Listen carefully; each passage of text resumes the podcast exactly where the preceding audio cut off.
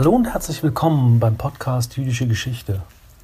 Im Rahmen einer Ringvorlesung hier an der LMU zu Stadt und Kultur in Mittelalter und früher Neuzeit hielt Prof. Dr. Eva Haverkamp-Rott im Dezember 2019 einen Vortrag. In diesem setzte sie sich mit dem Platz der Juden in der mittelalterlichen Stadt auseinander und hinterfragte dabei kritisch eine Forschungstradition, die diese lange Zeit am Rande der mittelalterlichen Stadtgesellschaft verortete. Im Gegensatz zu solchen Narrativen betonte sie in ihrem Vortrag die starke Verflechtung jüdisch-christlichen Lebens im europäischen Mittelalter und die Vielfalt der Perspektiven, die sich aus dieser Geschichte ergeben. Wir wünschen viel Freude beim Hören. Juden am Rande der Gesellschaft. Das bezieht sich natürlich auf eine Narration, die wir ähm, sehr gut kennen, auch aus Schulbüchern kennen, nämlich dass Juden am Rande der Gesellschaft standen, nicht nur der städtischen Gesellschaft. Es wird also eine Gleichung, man könnte sagen, aufgestellt zwischen Minderheit, Sondergruppe und Randgruppe. Mit dieser Gleichung möchte ich mich heute beschäftigen und sie auch, man könnte sagen, situieren oder sie gegenüberstellen ähm, der also einer, einer doch nicht mehr ganz so neuen Forschungsrichtung. Und diese Forschungsrichtung ist vor allen Dingen von meinen Kollegen in der jüdischen Geschichte vertreten, in der äh, Geschichte, wie sie eben in den letzten 20, 30 Jahren von diesen Kollegen auch äh, weitgehend äh, publiziert wurde. Also Minderheit, Sondergruppe, Randgruppe. Man fragt sich also, ähm, ob es in dem Sinne hier eine Gleichung gibt, nämlich dass Juden zu bestimmten Zeiten im Mittelalter an den Rand gedrängt wurden oder ob man nicht einfach in der Geschichtsschreibung, wie wir sie heute häufig noch erkennen oder lernen, sie an den Rand gedrängt finden. Das heißt, es gibt leider immer noch, man könnte sagen, Sekundärliteratur, die ähm, Juden in, am, am Rande der Gesellschaft sehen und sie diese Geschichtsschreibung, die Juden betrifft, ähm, in dem Sinne auch als Nebenschauplatz der Geschichte erklären. Die handelnden Personen werden dann vor allen Dingen die Kaiser, Könige, Adlige bis hin zu Bürgern und sogar Bauern. Juden tauchen kaum als handelnde Personen auf, höchstens in der Geldleihe oder als Opfer von Verfolgung. Das heißt, wir haben hier durch die Fokussierung, die wir immer noch in der Sekundärliteratur finden, auf Verfolgung, Ausgrenzung bis zur Vertreibung, auch eine Marginalisierung der Geschichte der Juden, weil sie in dem Sinne auch in der Geschichtsschreibung, in der Sekundärliteratur an den Rand gedrängt werden. Sie stehen also, man könnte sagen, im doppelten Sinne am Rande der Gesellschaft. Sie stehen am Rande der Gesellschaft, ähm, weil sie im Mittelalter zeitweise an den Rand gedrängt wurden. Sie sind aber dann vor allen Dingen in dieser Position in der Sekundärliteratur rezipiert worden und damit stehen sie auch in der Sekundärliteratur am Rande von einer Geschichtsschreibung. Wenn wir das jetzt vergleichen bzw. gegenüberstellen mit neueren Erkenntnissen, wie wir sie innerhalb der jüdischen Geschichte sehen, dann möchte ich verweisen auf einige Termini, die ich Ihnen hier in Englisch bringe, auch deswegen, weil diese ganze Literatur auf Englisch ist. Man unterscheidet hier nicht, ähm, man könnte sagen, von der Randgesellschaft also man sozusagen man unterscheidet nicht verschiedene Realitäten der Juden als Randgesellschaft, sondern man unterscheidet multiple realities of Jewish-Christian relations. Es fallen Begriffe, die tatsächlich diese Verhältnisse, diese Realitäten beschreiben wollen. Embeddedness, Exchange, Acculturation, Appropriation, Overlap, Interpenetration, Hybridity, Entanglement. Das sind alles versuche hier diese multiple realities, also diese sehr vielfältigen Realitäten der jüdisch-christlichen Beziehungen zu beschreiben. Das heißt, es gibt nicht einen Begriff, der hier diese Verhältnisse zu, zu beschreiben versucht, sondern man findet in der neueren Literatur, vor allen Dingen der letzten 20 Jahre, ähm, eben all diese Begriffe. Embeddedness genauso wie Entanglement, Hybridity genauso wie Interpenetration. Und diese Begriffe haben auch als Intention, diese folgenden Begriffe hier mit aufzunehmen. Und diese folgenden Begriffe sind Exclusion, Difference, Distinctiveness, Isolation, Hostility, Persecution, Intolerance, Alienation. Das heißt, diese erste Gruppe ist nicht tatsächlich eine Gruppe, die man könnte sagen, dem entgegensteht, was in der zweiten Gruppe an Termini zu finden sind, sondern die erste Gruppe möchte diese zweite Gruppe, diese Termini der zweiten Gruppe tatsächlich mit aufnehmen. Das heißt, wir haben, wenn wir diese verschiedenen Multiple Realities betrachten und die verschiedenen Versuche, diese zu, diese zu beschreiben, haben wir tatsächlich auch nochmal einige Fragen, die wir uns stellen können für die sogenannte allgemeine Medievistik. Wenn wir nämlich davon ausgehen, dass das Verhältnis zwischen jüdischer und christlicher Realität so zu beschreiben ist, dass wir es hier mit Entanglement zu tun haben. Das heißt, mit Verflechtungen. Verflechtungen zwischen Juden und Christen in, in viel verschiedenen Situationen und Wirklichkeiten. Wenn wir ähm, auf der anderen Seite vielleicht sogar dieses Verhältnis als Hybridity beschreiben können, dann geht uns diese Geschichtsschreibung auch etwas an als sogenannte allgemeine Medievisten. Wir können nämlich nicht nur diese Geschichtsschreibung, die mit Hybridity und Entanglement, Embeddedness und so weiter operiert, den Historikern der jüdischen Geschichte überlassen, sondern wir müssen auch als Historiker der allgemeinen Geschichte die Konsequenzen für uns in dem Sinne betrachten, wenn es, wenn es bedeutet, dass wir hier diese engen Verflechtungen haben, die so eng sein konnten, dass wir sogar von einer Hybridity sprechen müssen. Ich nannte Ihnen jetzt einige Begriffe und es zeigt natürlich auch, dass in den letzten 20 Jahren diese Kollegen, und ich zähle zu diesen Kollegen, darum gerungen haben, die wichtigen, die äh, sozusagen tatsächlich bezeichnenden Begriffe zu finden. Und am Anfang dieser Entwicklung stand Israel Yuval. Er schrieb im Jahre 1994. Ebenso wie die jüdische Position gegenüber dem Christentum von den christlichen Einstellungen zum Judentum beeinflusst wurde, so müssen wir annehmen, dass die christliche Position zum Judentum von den jüdischen Einstellungen zum Christentum beeinflusst wurde. Sein Kollege Jeremy Cohen schreibt dann einige Jahre später oder versucht etwas auf den Punkt zu bringen, was Israel Yuval hier eigentlich schon angedeutet hat. Er spricht nämlich im Jahre 1999 von der sogenannten Shared Culture. Er spricht also davon, dass es einen Common Ground gibt in the language and thought of medieval Judaism and Christianity.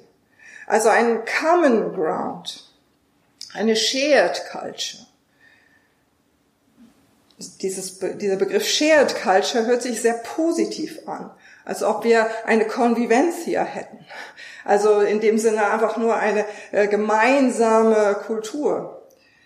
Diese Shared Culture hat aber auch schon bei Israel Yuval 1994 die versucht, die, also mit diesem Begriff äh, hat er versucht, ein sehr trauriges Kapitel in dieser Geschichte der jüdisch-christlichen Beziehungen zu beschreiben, nämlich die Ritualmordbeschuldigung. Das heißt, dieser Begriff Shared Culture impliziert eben nicht die positive Welt, sondern tatsächlich eben alle Facetten dieser sehr, sehr schwierigen, aber eben auch sehr komplexen Beziehungen. Wenn wir den Begriff Shared Culture jetzt einfach mal als operativen Begriff verwenden, wir könnten auch Embeddedness nehmen oder auch Entanglement und ich werde auf diese Begriffe noch eingehen. Wenn wir uns aber kurz auf Shared Culture konzentrieren, möchte ich noch Anna Sapir Abulafia zitieren, die 2011 schrieb, However opposed Jews were to the belief system of Christianity, however separate they were from Christian thought through the observance of Jewish ritual, they shared with their Christian neighbors many basic interests in the human condition and consciously or unconsciously transformed evocative Christian ideas into core markers of their own Jewish identity. So hat Anna Abulafia Shared Culture für sich definiert.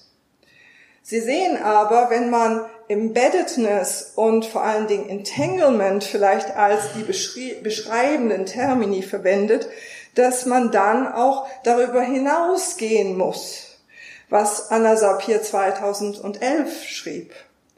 Nämlich, dass dadurch, dass wir zwei Stränge haben, die miteinander verwoben sind, oder die sogar eine hybride Vereinigung in dem Sinne miteinander eingehen, haben wir tatsächlich nicht nur eine Relevanz für die Geschichte der Juden, sondern wir haben eine Relevanz für die gemeinsame Geschichte.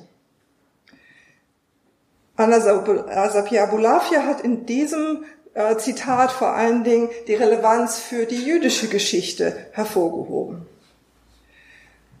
Die Suche nach einer Shared Culture oder nach Phänomenen von Embeddedness und man könnte sagen Entanglement beschäftigt die Kollegen und mich eben seit einigen Jahren.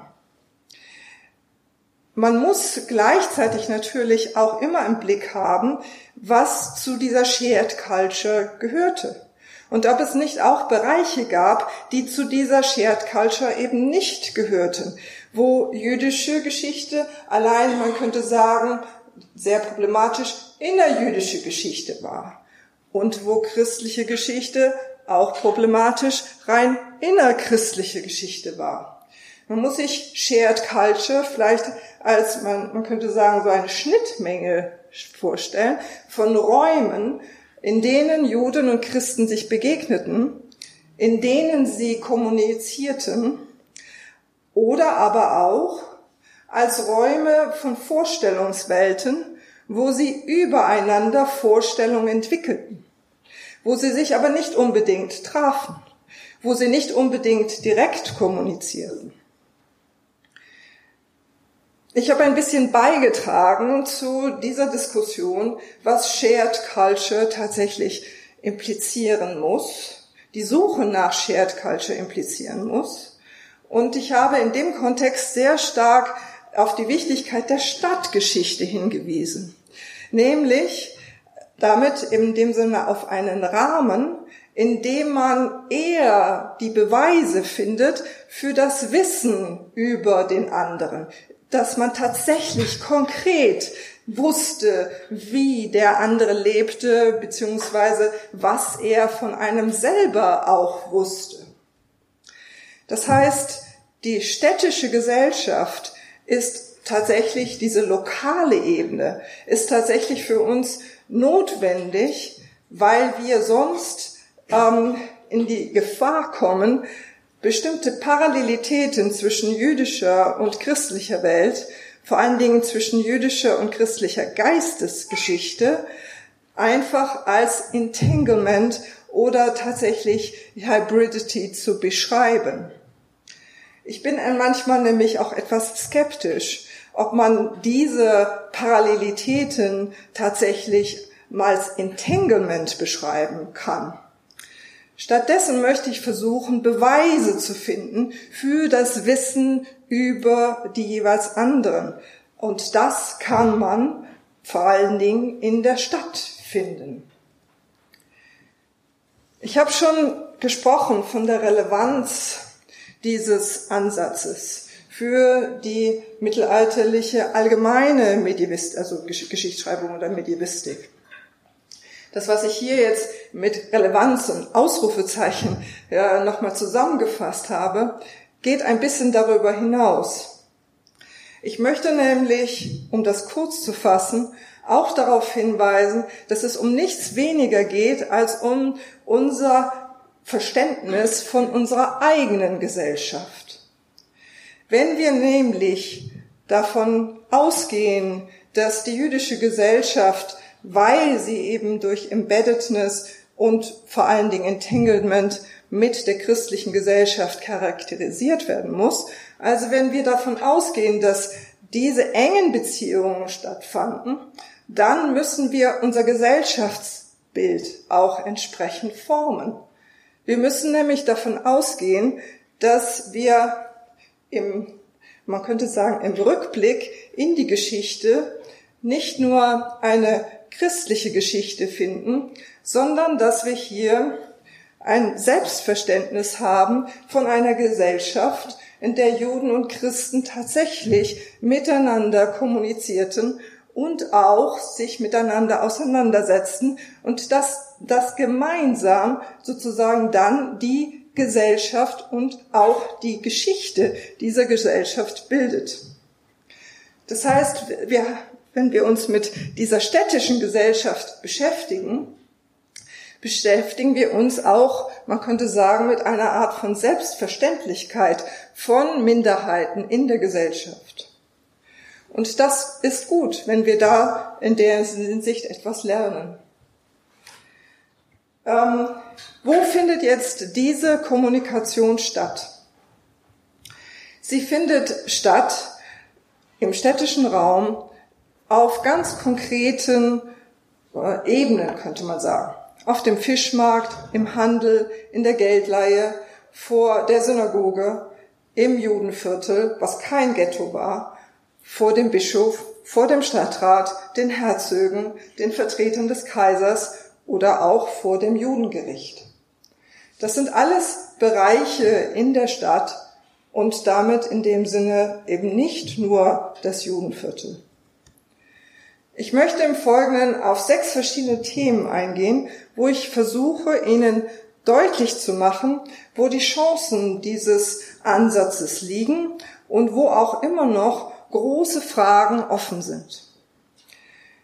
Also wir beschäftigen uns zum Beispiel mit der Situation, dass Juden mitten in der Stadt lebten. Beziehungsweise wir beschäftigen uns zweitens mit verschiedenen und aber auch gleichzeitig sehr ähnlichen Definitionen von Gemeinde.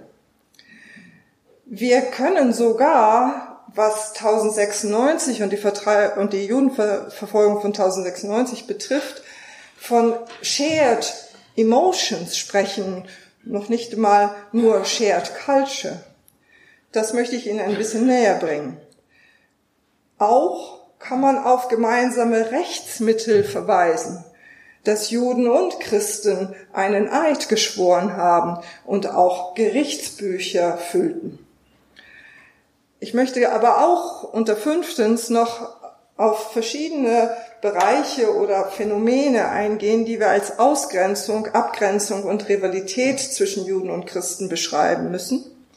Und als Beispiel dafür insbesondere auf die Ritualmordbeschuldigung eingehen, und zwar auf eine ganz besondere Version von Ritualmordbeschuldigung, so dass man dort sehr schön erkennen kann, wie die christliche Gesellschaft diese besondere Form der Ritualmordbeschuldigung konstruiert hat. Erstens, mitten in der Stadt also wir haben Juden mitten in der Stadt lebend und somit haben wir hier, wie schon angedeutet, viele Kommunikationsräume. Die ersten Ansiedlungen im Reich waren, man könnte sagen, ab dem 10. Jahrhundert zu konstatieren oder sind belegt ab dem 10. Jahrhundert. Wir haben Juden ansässig an Hauptverkehrsstraßen in der Nähe vom Hafen, in der Nähe eines Herrschaftssitzes. Ähm, in Worms haben wir es zum Beispiel sehr schön, äh, etwas nördlich hier oben, ähm, an der Stelle des ehemaligen Friesenviertels, also der Kaufleute. In Speyer finden wir Juden hier ähm, ungefähr hier vor, hier vor der Stadt angesiedelt, ab 1084, aber dort umgeben von einer Mauer, die gleichzeitig auch eine Stadterweiterung war. Nach 1096 werden sie dann hier an sich ansiedeln, das heißt ganz in der Nähe vom Dom, ganz in der Nähe vom Bischof und natürlich dann auch in der Nähe der Saale. Also ähm, damit sind sie mitten in der Stadt. Das ist nur ein Beispiel. Die jüdischen Siedlungen im Regnum Teutonicum um 1200 sind nicht, vielleicht nicht umsonst äh, tatsächlich identisch mit den Kathedralstädten.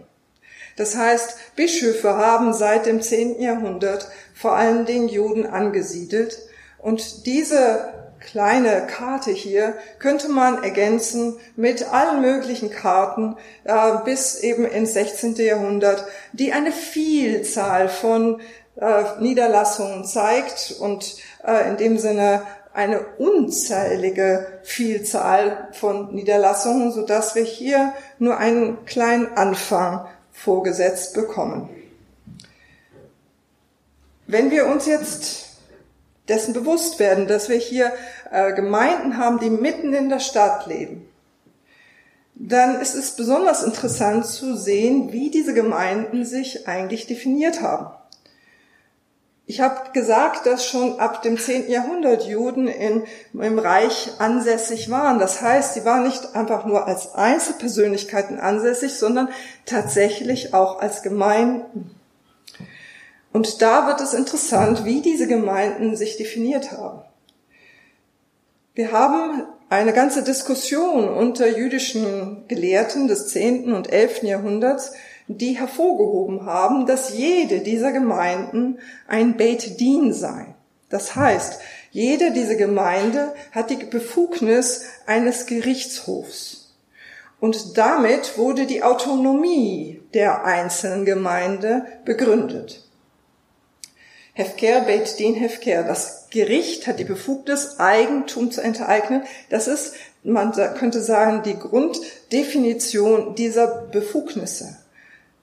Damit hatten diese Gemeinden für sich die Autonomie in der Rechtsprechung und sie haben sich auch selbst Gesetze gegeben. Sie hatten Rechte zur Gesetzgebung in allen Bereichen des Zivilrechts. Sie hatten auch für sich Rechte festgelegt der Steuereinnahmen innerhalb ihrer Gemeinde. Das ist eine Entwicklung gewesen, die wir schon ab dem 10. Jahrhundert im Reich unter den jüdischen Gemeinden erkennen können. Im 11. Jahrhundert, also Ende des 11. Jahrhunderts, finden wir dann diese Gemeinschaften auch von christlicher Seite bzw. bischöflicher und kaiserlicher Seite anerkannt. Im Jahre 1090 erkennt Heinrich IV für die Wormser und Speyerer Juden an, dass sie eine Religionsgemeinschaft, Rechtsgemeinschaft, Wehrgemeinschaft und Wirtschaftsgemeinschaft sind. Das könnte man an sich schon als interessant empfinden. Wenn man das aber jetzt vergleicht mit der kommunalen Bewegung, der christlichen kommunalen Bewegung, und hier habe ich nur ganz kurz ein paar Daten genannt äh, und Herr Schwarz könnte da sicherlich noch andere, viele Daten über die, den Beginn dieser kommunalen Bewegung hinzufügen. Ähm, wenn wir dann sozusagen diese kommunale Bewegung sehen als parallele Bewegung, man könnte sagen als Bewegung innerhalb derselben Stadt, wo es auch um Gemeindedefinition geht, wo es auch darum geht, zu definieren, welche Rechte diese politischen christlichen Gemeinden nun für sich fordern. Nicht nur politische Rechte, sondern wirtschaftliche Rechte und auch natürlich religiöse Rechte. dann wird die Aussage von Yitzhak Beer aus dem Jahre 1950 noch immer relevant. The Jewish organizational system appears to precede those developed in Europe, but it is difficult to argue that the Christians copied the systems from the Jews alone. Eine sehr, man könnte sagen, provokante Definition. Ähm, das ist provokant, noch immer provokant. Das ist eine Aussage aus dem Jahr 1950. Aber wir haben immer noch nicht die Antwort. Es gibt also immer noch offene Fragen, wie weit jetzt diese kommunalen Bewegungen, die wir als christliche Bewegungen tatsächlich auch wahrnehmen, wie weit die beeinflusst worden ist in ihren Anfängen nicht nur aus Bewegungen sozusagen oder aus Entwicklung aus Italien, sondern vielleicht auch von den Bewegungen vor Ort oder von den Gemeinden vor Ort, die schon existierten, die schon eine Vorstellung von Gemeinden hatten und nicht nur als Vorstellung, sondern dass sie die auch schon gelebt haben. Die politischen, wirtschaftlichen und sonstigen Rechte. Ich möchte jetzt eingehen auf eine besondere Form von Shared Culture, nämlich vielleicht eine Situation, die wir als Shared Emotions beschreiben können. Und hier Shared Emotions zwischen Juden und Christen mit Bezug auf das sehr, sehr schreckliche Ereignis der Judenverfolgung von 1096. Das heißt, wir haben hier zwei Perspektiven, eine jüdische und eine christliche Perspektive auf das sehr zentrale Ereignis von 1096, was eben tatsächlich das Verhältnis zwischen Juden und Christen nach 1096 sehr stark bestimmt hat. Im April bis Juli 1096 haben wir Judenverfolgung im Vorfeld des ersten Kreuzzugs an der Mosel am Rhein, an der Donau bis nach Prag. Die Judenverfolgungen werden, oder die Judenverfolgung äh, dieser Art, werden dann, man könnte sagen, zu einer Begleiterscheinung von weiteren Kreuzzügen. Während dieser Verfolgungen von 1096 wurden die Juden, man könnte sagen, vor die neue Alternative Tod oder Taufe gestellt, wobei der Tod die Ermordung meistens die erste Variante war, also die sozusagen eigentlich zuerst befürchtete Variante. Juden wurden als Feinde von Christus definiert und in dieser, in dieser Hinsicht in dieselbe Kategorie gesteckt wie die Muslime. Sie haben auf diese Bedrohung, auf diese Versuche oder auf die Ermordungen mit dem Märtyrertod reagiert und dieser wird genannt Kiddush Hashem, Heiligung des göttlichen Namens. Damit haben wir hier von jüdischer Seite ein Märtyrertum, was auch in Konkurrenz stand zu dem Konzept, zu dem Bild der christlichen Märtyrer. Also wir werden uns jetzt mit den brutalsten Ereignissen des Hochmittelalters beschäftigen, was jetzt die jüdische christliche äh, Situation, also das Verhältnis betrifft.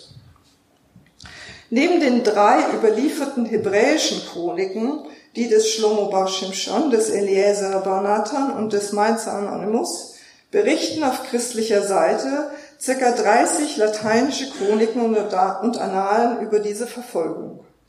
Die meisten dieser Texte stehen in Beziehung zueinander, indem sie in langen Überlieferungsketten als Vorlage dienten, kopiert oder gegenüber ihrer Vorlage bewusst verändert oder ganz ignoriert wurden. Vor allem die unterschiedlichen Bewertungen dieser Verfolgung zeigen, dass das Wissen über diese Verfolgung auch bei Christen über mehrere Generationen und in weiten Teilen des Reiches auf großes Interesse gestoßen ist. Unter den zahlreichen lateinischen Quellen befindet sich ein Bericht in den Annalen des Benediktinerklosters Disi Bodenberg.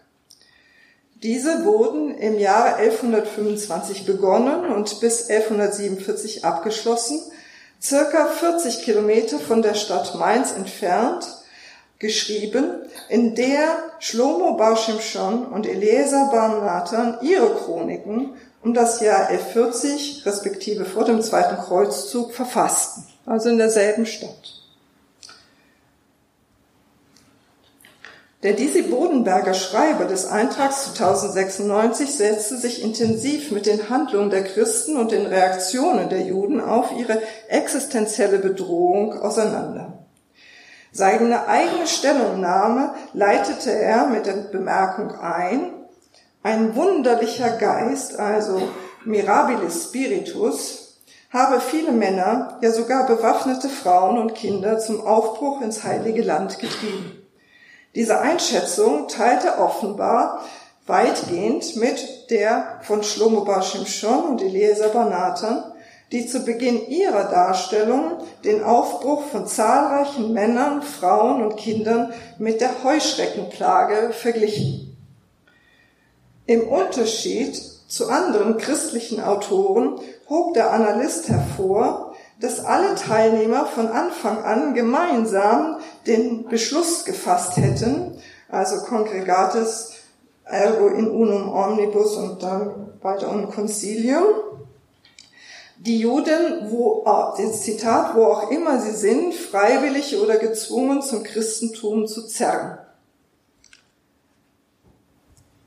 Sehr ähnlich schrieben Schlomo und Eliezer. Es geschah, als, als sie durch die Städte kamen, wo Juden waren, da sprachen sie zueinander. Wohlan, wir haben uns auf den Weg gemacht, das Haus der Schmach, gemeint ist hier die Grabeskirche, aufzusuchen und unsere Rache an den Ismaeliten zu vollziehen. Dabei sind es doch die Juden, die unter uns wohnen, deren Väter ihn grundlos getötet und ans Kreuz geschlagen haben. Ende des Zitats. Besonders bemerkenswert sind die inhaltlichen und zum Teil wörtlichen Bezüge zu Psalm 83, dessen sich sowohl der Analyst als auch Schlomo und Eliezer bedienten. Diese Gemeinsamkeit wird besonders deutlich in der Beschreibung des Beschlusses und der Zielsetzung der Kreuzfahrer, denn alle drei Autoren zitieren wörtlich Vers 5 desselben Psalms. Der christliche Analyst konstatierte, das Ziel ihres gemeinsamen Vorgehens sei, dass nirgendwo die Erinnerung an den jüdischen Namen verbleibe. Und Schlomo, wie auch Eliezer, führten die Rede der Kreuzfahrer mit den folgenden Worten fort. Wir wollen zuerst an ihnen in Juden Rache üben und sie vertilgen unter den Völkern, dass des Namens Israel nicht mehr gedacht werde. Ende des Zitats. In der Wiedergabe der Zielsetzung der Kreuzfahrer stimmten also der christliche und die zwei jüdischen Autoren überein und sie wählten jeweils Psalm 83, Vers 5, um die Intentionen der Kreuzfahrer auf den Punkt zu bringen. Auch unmittelbar nach dem Psalmenzitat bestehen wichtige Parallelen zwischen dem christlichen und den beiden jüdischen Autoren. Schlomo führte als Bedingung der Kreuzfahrer für die Abwendung der Ermordung der Juden deren Taufe an. Zitat. Es sei denn, sie werden wie wir und bekennen sich zum Sohn der Menstruierenden, also Marias. Ebenso fuhr der Disi Bodenberger Analyst direkt im Anschluss an das Psalmzitat fort. Zitat, die ähm, Vernichtung aller weit und breit betrifft alle, Zitat, Zitat, welche auch immer nicht den Namen des Christ, der Christenheit mit dem Zeichen des Glaubens, also der Taufe, anerkennen. Halten wir also fest, Psalm 83 diente zwei jüdischen Autoren und ebenso dem christlichen Analysten als Leitmotiv. Mit dieser Bezugnahme übertrugen sie eine Katastrophe des Volkes Israel auf die Lage der Juden im Jahre 1096 und setzten die Kreuzfahrer mit den biblischen Feinden Israels gleich. So wurde der Psalm als Spiegelbild und zugleich Erklärungsmuster für die Ereignisse gelesen und verstanden. War es Zufall, dass der Analyst von Dizzy Bodenberg gerade diesen Psalm wählte? Möglicherweise, möglicherweise lässt sich dies mit einer persönlichen Bekanntschaft des Analysten mit Mitgliedern der jüdischen Gemeinde erklären. Dafür spricht, dass das Kloster Dizzy Bodenberg enge Beziehungen zur Stadt Mainz unterhielt. Es unterstand seit etwa 1105 dem Abt des Mainzer Klosters St. Jakob. Mönche aus St. Jakob bildeten wenig später den Grundstock für die Wiederbegründung des Benediktinerklosters Disi-Bodenberg, darunter wahrscheinlich auch unser Analyst. Psalmen und andere wichtige biblische Zitate wurden unter Juden und Christen oft als Kurzfassung einer Interpretation und damit als Gedächtnisstütze eingesetzt. Wie kürzlich von Ephraim Kannervogel hervorgehoben, wurde seit dem 12. Jahrhundert die Heranziehung der Psalmen als Erklärungsmuster sehr beliebt. Das Psalmenzitat in Schlomos und Eliesers berichten lässt sich also dadurch erklären, dass beide die im Psalm oral tradierte Interpretation der Geschehnisse aufgenommen hatten, wie sie auch generell auf Zeugenaussagen und auf mündliche Erzählungen gestützt haben. Mit dieser oralen Tradition kann auch unser christlicher Analyst durch Kontakte mit der Mainzer jüdischen Gemeinde bekannt geworden sein. Er kannte also nicht nur die jüdische Perspektive, sondern er übernahm auch den jüdischen Interpretationsmodus der Ereignisse. Dass der Analyst in der Tat Kontakte zur jüdischen Gemeinde in Mainz hatte, wird auch von einer anderen Art von Wissen unterstützt, das über die intellektuelle Erklärung hinausgeht und als emotionales Wissen bezeichnet werden kann. Der Mönch wusste und verstand sehr gut die emotionale Situation der Juden, als er, ich zitiere jetzt hier, den unmenschlich großen Schmerz der Juden, Imanitas Dolores, hervorhob, der die Juden, Zitat, dazu zwang, sich gegenseitig zu verletzen und zu töten. Ende Zitat. Damit beschrieb der Mönch eine besondere Form des Märtyrertods der Juden, der die Aufopferung ihres Lebens zur Verhinderung der Taufe bedeutete. In den hebräischen Chroniken wird dieser Märtyrertod als Kiddush Hashem, als Heiligung Gottes bezeichnet. Auch in der Wortwahl für die Beschreibung der Größe dieses Schmerzes war der Analyst auf die genaue und eingängige Vermittlung der Ereignisse bedacht. Das von ihm ausgewählte Wort Imanitas ist abgeleitet von Inhumanitas und drückt damit den unmenschlich und größtmöglichen Schmerz aus. Die Darstellung des Märtyrertodes schilderte der diese Bodenberger Mönch in der nächsten Zeile noch dramatischer. Männer haben weder ihre Frauen noch ihre Verwandte geschont und Mütter töteten ihre Söhne und ihre Töchter. So charakterisierte der Mönch den Kiddush Hashem in derselben typologischen Form einer Elegie, mit der auch die hebräischen Berichte den Märtyrertod wiederholt zum Ausdruck brachten. Der Benediktiner hatte sich also dafür entschieden, seine Empathie für die Juden zu zeigen und diese schriftlich seinen Lesern und Zuhörern kundzutun. Diese Empathie war das Ergebnis seines Wissens darüber, wie die Juden die Verfolgung intellektuell wahrnahmen und wie sie diese empfanden.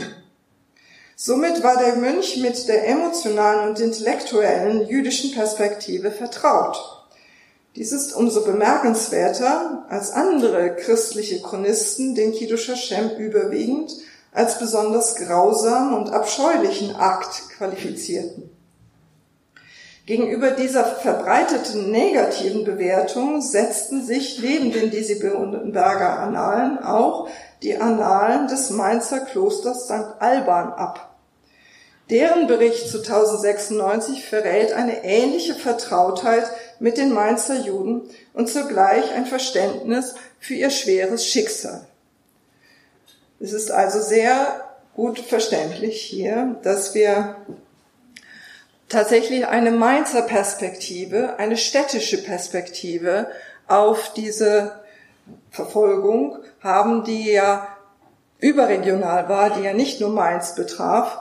Und somit haben wir bei einem lateinischen Text und hebräischen Text Ähnlich Ähnlichkeiten, die man in dem Sinne erklären kann, dass es tatsächlich, äh, man könnte sagen, hier eine orale äh, Tradition gab innerhalb des Judenviertels, diese 1096 Verfolgungen zu beschreiben und dass der lateinische Chronist mit dieser oralen Tradition vertraut war. Nicht nur das, sondern auch entschied, dass diese orale Tradition auch zu seiner Perspektive zu machen sei und dass er diese Perspektive daher in diese St. von St. Bodenberg aufgenommen hat. Gibt es dazu eine Frage?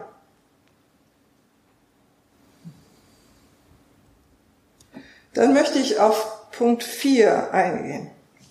Und zwar auf einen sehr großen Komplex. Ähm, da könnten wir ohne Probleme ganze Semester mit verbringen.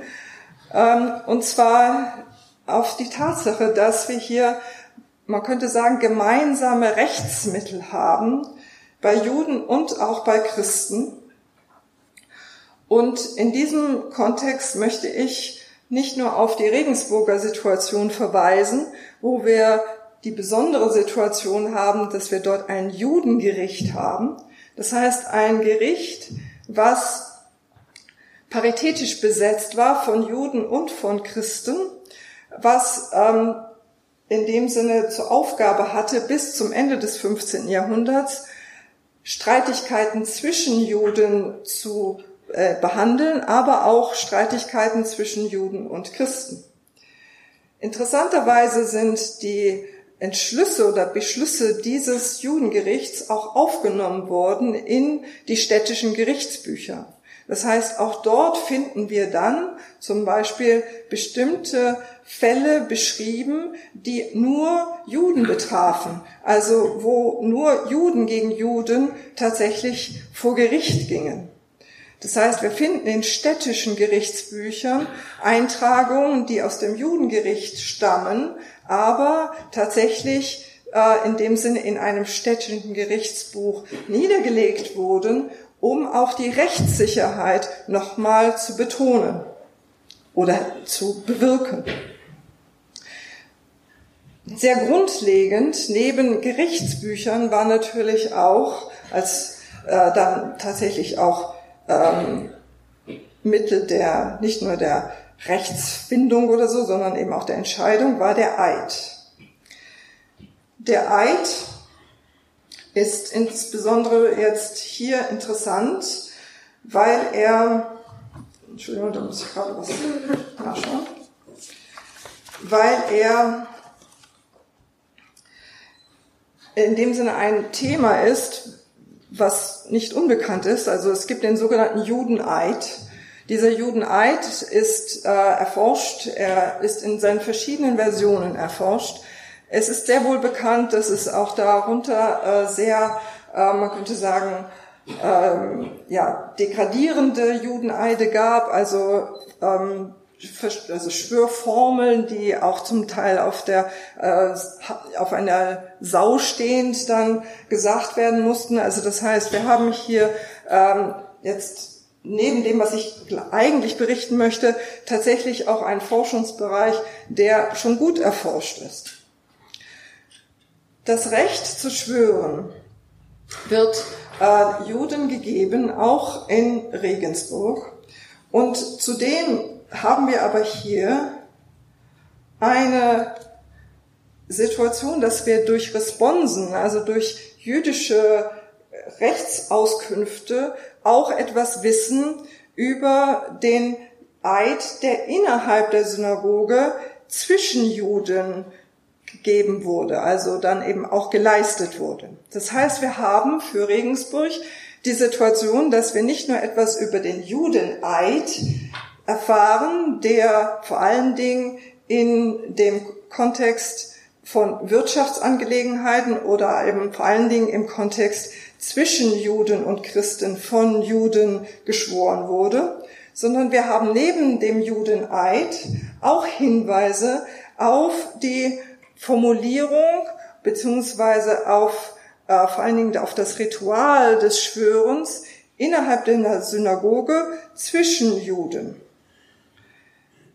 Und zwar haben wir hier ein Responsum von Moses ben Isaac Halevi Minz. Und ich sah ein Urteil eines Gelehrten aus der Gemeinde Regensburg, dass Simon einen Eid leisten soll auf die Torah und sie dabei anfasst. Und hier ist es üblich, in der Synagoge zu schwören, wenn die Lade geöffnet ist und das Buch in seiner Hand.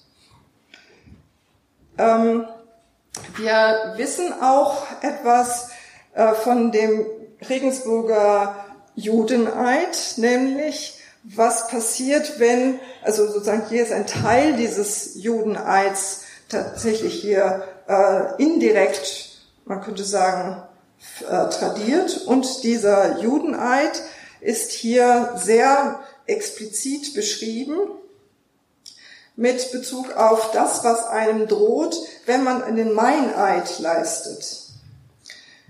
Und zwar ist das, also falls einer der Geschworene, also sich sozusagen nicht an das hält, was er geschworen hat, also meineidig wird, wird er von der jüdischen Gemeinde gebannt. Er wird ein gebannter Jude sein, mit dem kein anderer Jude essen oder trinken darf. Niemand darf sich ihm nähern. Er wird aus der jüdischen Gemeinschaft, ihren Gewohnheiten und Rechten ausgeschlossen. Darf nicht auf dem jüdischen Friedhof begraben werden und kein Jude oder Jüdin darf sich mit ihm oder mit seinen Kindern verheiraten. Das ist hier eine Formulierung aus dem Judeneid, also nicht aus dem Eid, den die Juden untereinander geschworen haben. Und Sie sehen, allein schon die Bestrafung zeigt Ihnen, dass die Bestrafung durch die jüdische Gemeinde erfolgte. Und zwar auch durch ihren Bann. Der Bann der Gemeinde war die Höchststrafe, die eine jüdische Gemeinde verhängen konnte. Die Ablegung des Judeneides in dieser Formulierung lag also im eigenen Interesse der Gemeinde.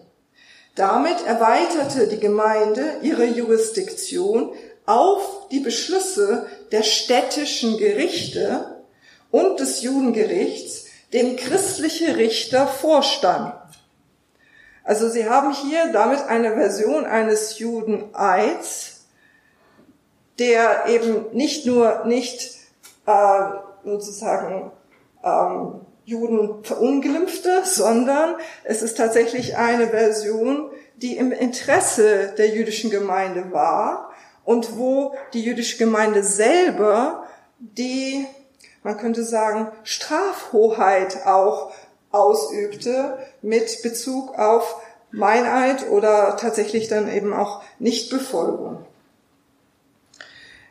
Eine sehr interessante weitere Formulierung findet sich in diesem Rückvermerk einer Urkunde. Darin bestätigt Rabbi Elchanan Bar Yosef, dies ist der hebräische Name von Alchenen, dass er sich gemäß dem Inhalt des deutschen Briefes verhalten habe. Er bestätigt auch, er habe auf die Torah der Bürger, Torat HaIronim und auf, Zitat, unsere Torah geschworen, während er sie jeweils berührte. Elchanan bzw. Achennen hat also zwei Eide abgelegt und das ist in diesem Rückvermerk belegt. Den Judeneid und den Eid unter Juden. Beiläufig wird hier jene Torah der Bürger erwähnt, für die allein ein Exemplar aus Nürnberg noch überliefert ist. Verständlich wird nun auch, warum sich die jüdische Gemeinde von Regensburg das Recht auf ihre Version des Judeneides immer wieder bestätigen ließ. 1319, 1325 und so weiter. Die Judeneide, die anderswo im Reich den Juden aufgezwungen waren, hatten nicht nur degradierende Selbstverfluchungen zum Inhalt, manchmal mussten Juden bei der Eidableistung eben auch auf einer Sauhaut stehen. Nicht so in Regensburg. In Regensburg haben wir tatsächlich äh, die Situation, dass der Judeneid ähnlich ist zu dem Eid unter den Juden, dass die Rituale ähnlich sind und dass der Judeneid, der eigentlich ja vor einem christlichen Gericht stattfindet, sehr starke Ähnlichkeit hat mit dem Eid der Juden. Soweit zu diesem rechtlichen Bereich. Noch einen kleinen, eine kleine, kleiner Ausflug zu einem weiteren rechtlichen Bereich. Und zwar gibt es auch hier einfach ein Beispiel für etwas, was vor einem christlichen Gericht verhandelt wird. Und dann heißt es, Jure Judeorum Possidenda. Also das bedeutet, wir haben hier die Situation, die Brüder und Kanoniker von St. Johann Baptist in Regensburg übertragen ihr Haus in der Sporergasse, was außerhalb des Judenviertels liegt, und einen Platz dem Juden Abraham durch ihren Obleivogt Konrad, damit er beides, und jetzt das Zitat aus der Urkunde, nach Judenrecht besitze unter der Bedingung, dass er jährlich am Feste des heiligen Emmeram 60 Denara die genannte Kirche zahlt. Also, hier haben wir eine Übertragung auf einen, also eines, eines Ortes außerhalb des Judenviertels an einen Juden. Dann, das wird sozusagen christlich im, Gerichts, äh, im Gerichtsbuch festgehalten, aber es wird auch gleichzeitig erwähnt, dass er das auch nach Judenrecht, also nach dem innerjüdischen Recht besitzen soll. Und es ist nicht etwas, was jetzt selbstverständlich ist, sondern es wird aufgenommen in diese äh, eigentlich christliche Rechtssetzung. Und damit ist es klar, dass Abraham hier auch ein Interesse daran hatte, genau diese Formulierung zu haben. Somit war dieser, die sozusagen dieser Rechtsakt eben auch gültig unter den Juden. Also, das sind zwei kleine Entführungen gewesen jetzt für Sie in den Bereich der, des, man könnte sagen, gemeinsamen Rechts oder der gemeinsamen Rechtssituation in einer Stadt. Jetzt werde ich Sie auch noch kurz äh, verweisen auf natürlich etwas, was Sie vielleicht eher kennen, nämlich Phänomene von Ausgrenzung, Abgrenzung und Rivalität. Das berühmte Laterankonzil von 1215 wird immer wieder zitiert, die Constitutio 68, vor allen Dingen mit Bezug auf diesen Passus. Die Juden und Sarazenen beiderlei Geschlechts müssen sich in jeder christlichen Provinz zu aller Zeit durch die Art ihrer Kleidung in der Öffentlichkeit von den anderen Völkern unterscheiden. Denn schon durch Mose ist ihnen dies, wie zu lesen ist, auferlegt worden. Dieser Passus wird meistens dann dafür zitiert, dass ähm, man dann daraufhin auf die verschiedenen Ausgrenzungsmechanismen verweist. Vor allen Dingen natürlich auf Unterscheidungen der Kleidung, die Juden aufoktroyiert wurden. Und das zu Recht. Natürlich muss man darauf verweisen. Im Reich hat man hier die Situation, dass ähm, es man könnte sagen, eine Art von Unsicherheit gibt in der Interpretation von einigen Beschlüssen. Wir haben nämlich, ähm, was die Umsetzung von 1215 im Reich betrifft, die Situation, dass zum Beispiel das Mainzer Provinzialkonzil sagt, die Juden sollen Zeichen und Kleidungsstücke auswählen und sichtbar tragen, durch die sie durch die man sie zweifelsfrei vom christlichen Volk unterscheiden kann. Ist jetzt nicht gerade sehr aussagekräftig und weiß nichts über die eigentliche Situation. Das Konzil von Breslau und Wien ähm, in dem Sinne fordert auch so eine Art von Judenhut für die Juden. Wie weit es umgesetzt wurde, sehr problematisch. Der Schwabenspiegel, hier ein Zitat, da heißt es, die Juden sollen in allen Städten, in denen sie sich aufhalten, Judenhüte tragen, durch die sie von den Christen unterschieden werden, so dass man sie als Juden erkennen kann. Naja, da gibt's dann hier auch im Sachsenspiegel jetzt für die spätere Zeit eine schöne Darstellung mit Judenhut. Das ist alles ganz gut und schön. Wir wissen dann aber eigentlich erst wirklich aus dem 15. Jahrhundert, dass Juden tatsächlich dann sehr wohl dazu gezwungen wurden, an ihrer Kleidung an, sozusagen Zeichen anzubringen, die sie dann von den anderen städtischen Bürgern und so weiter und, äh, und, und, Städte, sozusagen der Bevölkerung unterscheidet. Also, äh, da ist zum Beispiel in Augsburg das Rad, beziehungsweise 1452 das gelbe Scheiblein in Regensburg. Das sind Ausgrenzungsmechanismen. Diese Ausgrenzungsmechanismen, die kennen wir auch aus der Kunst, aus der darstellenden Kunst. Auch dadurch, dass zum Beispiel der Judenhut verwandt wird, um hier nochmal hervorzuheben, dass es sich hier um Juden handelt, die entsprechend gegenüber Christus sich sozusagen im weitesten Sinne negativ verhalten haben. Diese Hervorhebung von Personen als Juden durch den Judenhut kennen wir aber nicht nur aus der christlichen Kunst, sondern kennen wir auch aus der jüdischen Kunst. Hier zum Beispiel der berühmte Regensburger Pentateuch, ähm, wo es um die Vergabe der zehn Gebote geht, also nicht nur der zehn Gebote, eigentlich der Torah, der schriftlichen Torah, ähm, ups, Mose äh, von sozusagen am Berge Sinai und der gibt die Gebote, kann man sagen, weiter. Ähm, und die Personen, die hier hervorgehoben werden durch den Judenhut, sind natürlich Juden. Es wird hier hervorgehoben, dass Moses die Gesetze von Gott kam, bekam. Und, und in dem Sinne haben wir hier auch eine theologische oder polemische oder sagen wir mal jedenfalls gegenüber dem Christentum hervorgehobene Aussage, nämlich, dass eben die Juden von Gott die Gesetze bekamen, die Torah bekamen und nicht die Christen.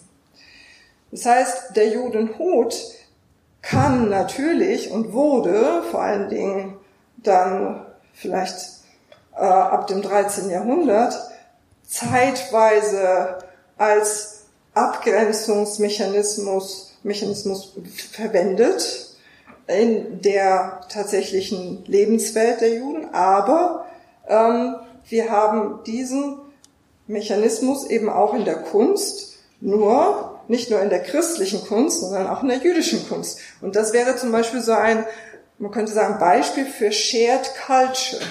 Shared Culture, wo der Judenhut zum Instrument wurde von Juden und Christen, um jeweils hervorzuheben, dass es sich um Juden handelt. Ähm, in dem Kontext möchte ich nur kurz auf Berthold von Regensburg äh, verweisen, um noch eine kleinen, einen kleinen anderen Bereich hineinzubringen. Berthold von Regensburg kritisiert Frauen, die wie Jüdinnen Prostituierte und Geliebte von Klerikern gelben Kopfputz tragen. Also, so sind auch die meisten Frauen, die so hochfertig verfahren mit den Haaren und dem Kopfputz und den Schleiern, die sie gelb einfärben, wie die Jüdinnen und die Frauen, die am Stadtgraben spazieren gehen und die Klerikerkonkubinen. Ähm, niemand sonst soll gelben Kopfputz tragen. Hier haben wir, sagen wir mal, eine indirekte Ausgrenzung von solchen Frauen, die ähnlich wie Juden sich kleiden. Also das bedeutet, wir haben natürlich schon auch Ausgrenzungsmechanismen, nur dieser kleine Ausflug zeigt Ihnen schon auch, dass sogar in den Ausgrenzungsmechanismen sehr starke Konnotationen oder sagen wir mal sogar dort eine Form von Shared Culture erkennbar ist. Und das führt mich zu unserem letzten Beispiel, und zwar zu einer Ritualmordbeschuldigung die wir datieren müssen in das 14. Jahrhundert. Es geschah am 10. des Monats Ia, einem Sonntag, da hielten sie, die Feinde, listigen Rat wider sie. Sie, die Feinde, nahmen einen verwesten Kadaver von sich, der schon 30 Tage lang im Grab gelegen hatte, trugen ihn in die Stadt und sprachen, seht, was die Juden mit unserem Gefährden gemacht haben. Sie haben einen Christen genommen, ihn in Wasser gekocht und das Wasser in unsere Brunnen gegossen, um uns zu töten. Das ist eine Ritualmordbeschuldigung, die Sie wahrscheinlich nicht kennen, weil sie nämlich, ähm, man könnte sagen, ein Konstrukt ist von zwei verschiedenen Beschuldigungen, die miteinander verwoben werden. Die eine Beschuldigung ist einfach, ähm, also da, da ist es im Endeffekt einfach die Beschuldigung, dass ähm, der, ein, ein Ritualmord entstand dadurch, dass, ähm, dass, dass man in dem Sinne einen Christen tötet. Seht, was die Juden mit unserem Gefährten gemacht hat. Sie haben einen Christen genommen und ihn in Wasser gekocht. Das ist eine besondere Form des Tötens, was man aber noch vielleicht verbinden kann mit ähm, der mit mit einer Entwicklung nach 1096, wo auch ähm, man könnte sagen Juden ja vorgeworfen wurde, dass sie hier mit so einem Ritual eine Art umgekehrte Taufe vorgenommen haben. Also das heißt eine sozusagen tödliche Taufe und damit in dem Sinne sich, dass sie sich auf diese Weise rächen würden für die verschiedenen Zwangstaufen, die sie erleiden mussten 1096.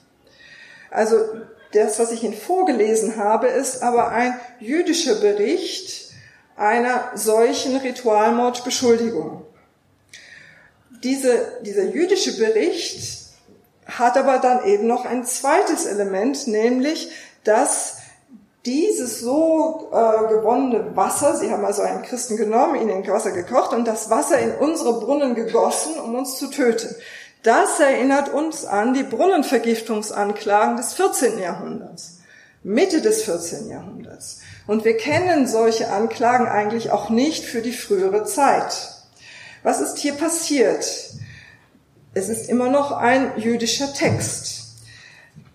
Was der jüdische Text vielleicht hier konstruiert hat, ist eine vielleicht stattgefundene Beschuldigung, vielleicht aber auch eine man könnte sagen, erfundene Beschuldigung, man weiß es nicht. Aber diese Beschuldigung nimmt eine Entwicklung auf, die etwas zu tun hat mit dem, mit der Praxis der Ko des Kochens von Leichen.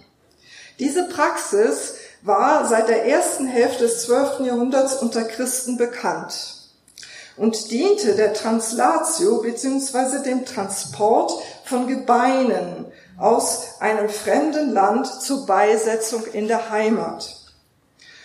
So haben wir zum Beispiel auch ähm, hier das Kochen äh, von Knochen als Memorialaspekt mit Bezug auf die Heiligkeit äh, von diesen Personen und zwar in, bereits in Vorbereitung der Verehrung dieser Personen.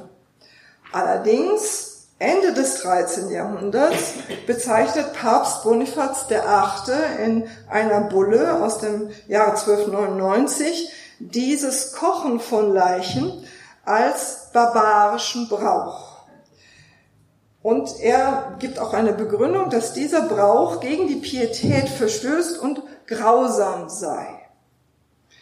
Wenn wir also jetzt diesen Hintergrund haben, diese Kritik, könnte man sagen, an einem christlichen Brauch haben, sehen Sie sehr schön, wie diese, wie diese Kritik hier, man könnte sagen, auf die Juden projiziert wird.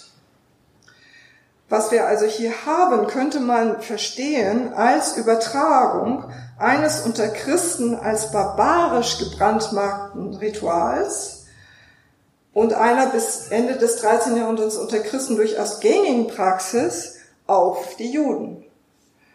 Und damit hat man eine Kombination von Ritualmordbeschuldigung, umgekehrter Taufe und dann wiederum, man könnte sagen, äh, umgekehrter Leichen, äh. Ähm, aber Sie sehen, dass es sich tatsächlich hier sehr stark um ein Konstrukt handelt, was nur verständlich ist, wenn man sich mit der christlichen Symbolik von Wasser und dem christlichen Brauch von Leichenkochen tatsächlich auseinandersetzt, weil nämlich Juden natürlich weder Christen im Wasser gekocht haben, noch überhaupt eine Form von Leichenkochen als ihren Brauch hatten, beziehungsweise sie wären so, sogar sozusagen vehement gegen solche, einen, einen solchen Brauch. Also das, in der jüdischen Tradition ist das sozusagen so absurd, dass es äh, dem absolut in allen Teilen des jüdischen Umgangs mit Leichen widerspricht. Also so sehen Sie hier, dass diese Ritualmordbeschuldigung nicht nur einfach irgendeine Beschuldigung ist, sondern ein Konstrukt einer christlichen Gesellschaft in verschiedenen Teilen sogar. So, damit komme ich zum Abschluss.